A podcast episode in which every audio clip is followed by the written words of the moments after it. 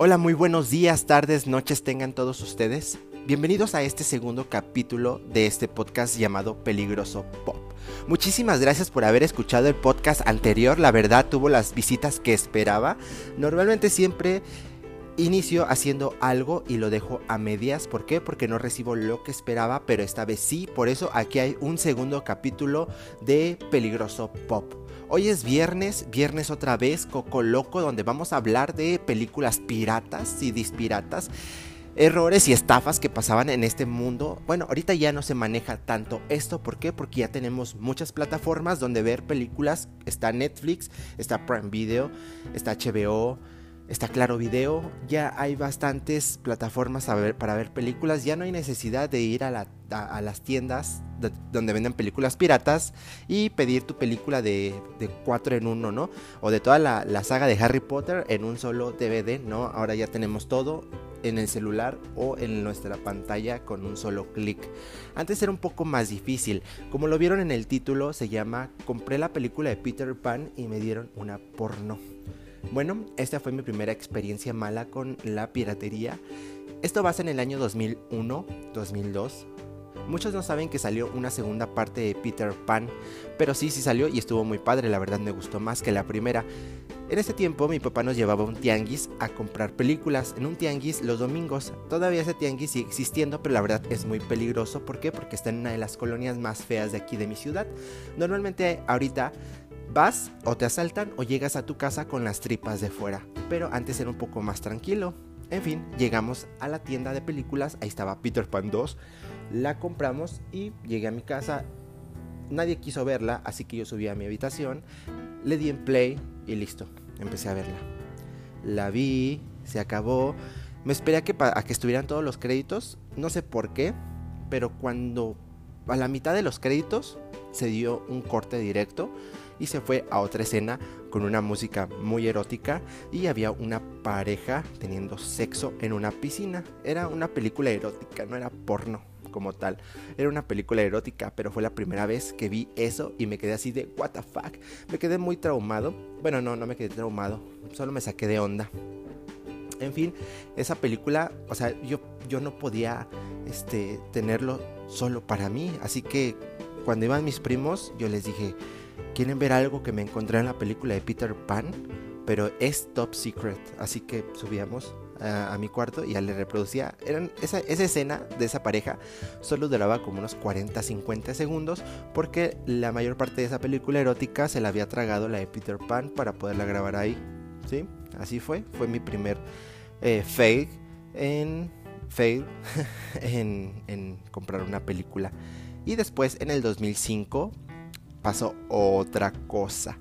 Es decir, que en el 2005 salió Star Wars Episodio 3. Yo la fui a ver al cine, pero como me gustó mucho, la fui a comprar o también pirata. Había dos clases de discos piratas de DVD, que era uno que por abajo era verdecito, que esos eran los que se miraban muy mal, pero estaban muy baratos, estaban como en 25 pesos. Y después estaba el DVD caro, que era el que atrás viene como moradito, ese estaba en, ese, en esos tiempos, un DVD así que atrás estaba, abajo estaba como morado, te costaba como unos 100 pesos unos 80 pesos, pero ahorita ya están como hasta en 10, en 15 pesos, ¿verdad? Eran, estaba iniciando esta piratería de DVD que era lo clon, o eran grabadas de cine pero con una mejor calidad. Yo no tenía tanto dinero, así que compré la de 25 pesos, que era la de Star Wars Episodio 3, que sabía que se iba a ver muy fea, pero por lo menos se iba a llegar a ver algo. En fin, estábamos muy emocionados, mi primo y yo. Llegamos, estábamos ya listos para ver esa película, estábamos ya sentados y le dimos play a la película de Star Wars Episodio 3, esperando que saliera ese mítico intro de Star Wars, pero no. Le dimos play y salió un DJ Shark, lo mejor de los invasores de Nuevo León.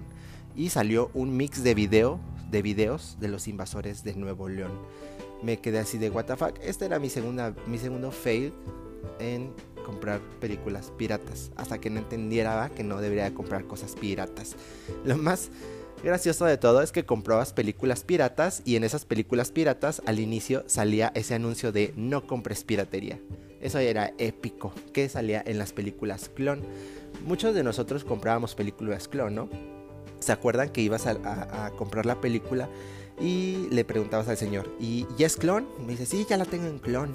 Te quedas así de, what? Vas a ver una película en alta definición en tu casa por solo 40 o 50 pesos. Hasta te la calaban ahí donde, donde donde, donde vendían las películas, o no sé si se acuerdan que pasabas y en la pantalla de ese puesto ya tenían ahí la película y se miraba bien chida, y luego luego decías, ay, pues la quiero, la compras.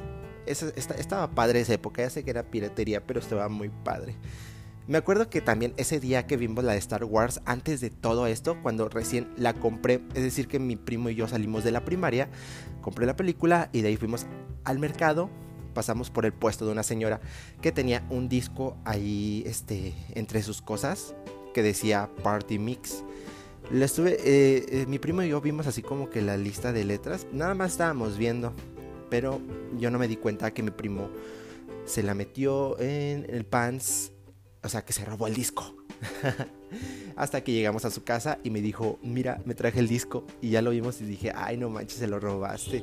Eso fue muy divertido. Así que vimos la película, la película de, bueno, tratamos de ver la película de Star Wars, pero no era. Así que nos conformamos con escuchar este disco, este disco de Party Mix. Este disco es algo muy importante, forma algo muy importante en mi vida, en mi estilo, bueno, en mi, mis gustos musicales ese fue el disco. En el, número, el track número uno era Dragon's Steading Tay de Ozone, que en ese tiempo sonaba mucho. Estamos hablando del 2005.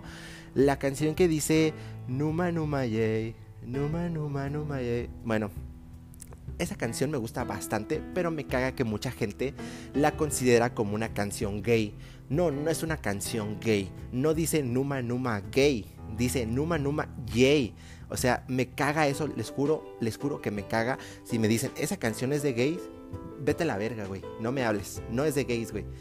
Búscala en YouTube, ya hay mucha tecnología, busca en YouTube, busca Dragon's Tay de Ozone subtitulada al español y verás que no tiene nada que ver con gays. Es una canción que a mí me gusta bastante y sigue siendo un, un hit buenísimo de la música electrónica de años 2000. Y bueno, ahí conocí varias canciones electrónicas que todavía sigo poniendo cuando soy DJ. Mi primo se robó el disco y ese disco yo creo que me hizo evolucionar bastante. De, o sea, era 2005, yo tenía como 11, 11 años. Desde los 11, ese fue el día en el que yo conocí a Ozone y desde ahí empecé a escuchar un poco más de música electrónica. La verdad no sé cómo es que llegué a ser DJ, si la verdad como que la música electrónica no era mi fuerte, yo siempre he sido más de rock, de rock. en fin, esto fue lo que pasó con este esta cosa de música pirata. Este podcast no lo voy a hacer muy largo. Este fue el primer tema que, que, hablo ya un poquito más en general, sin estar criticando a alguien. Muchísimas gracias por haber estado aquí en este podcast.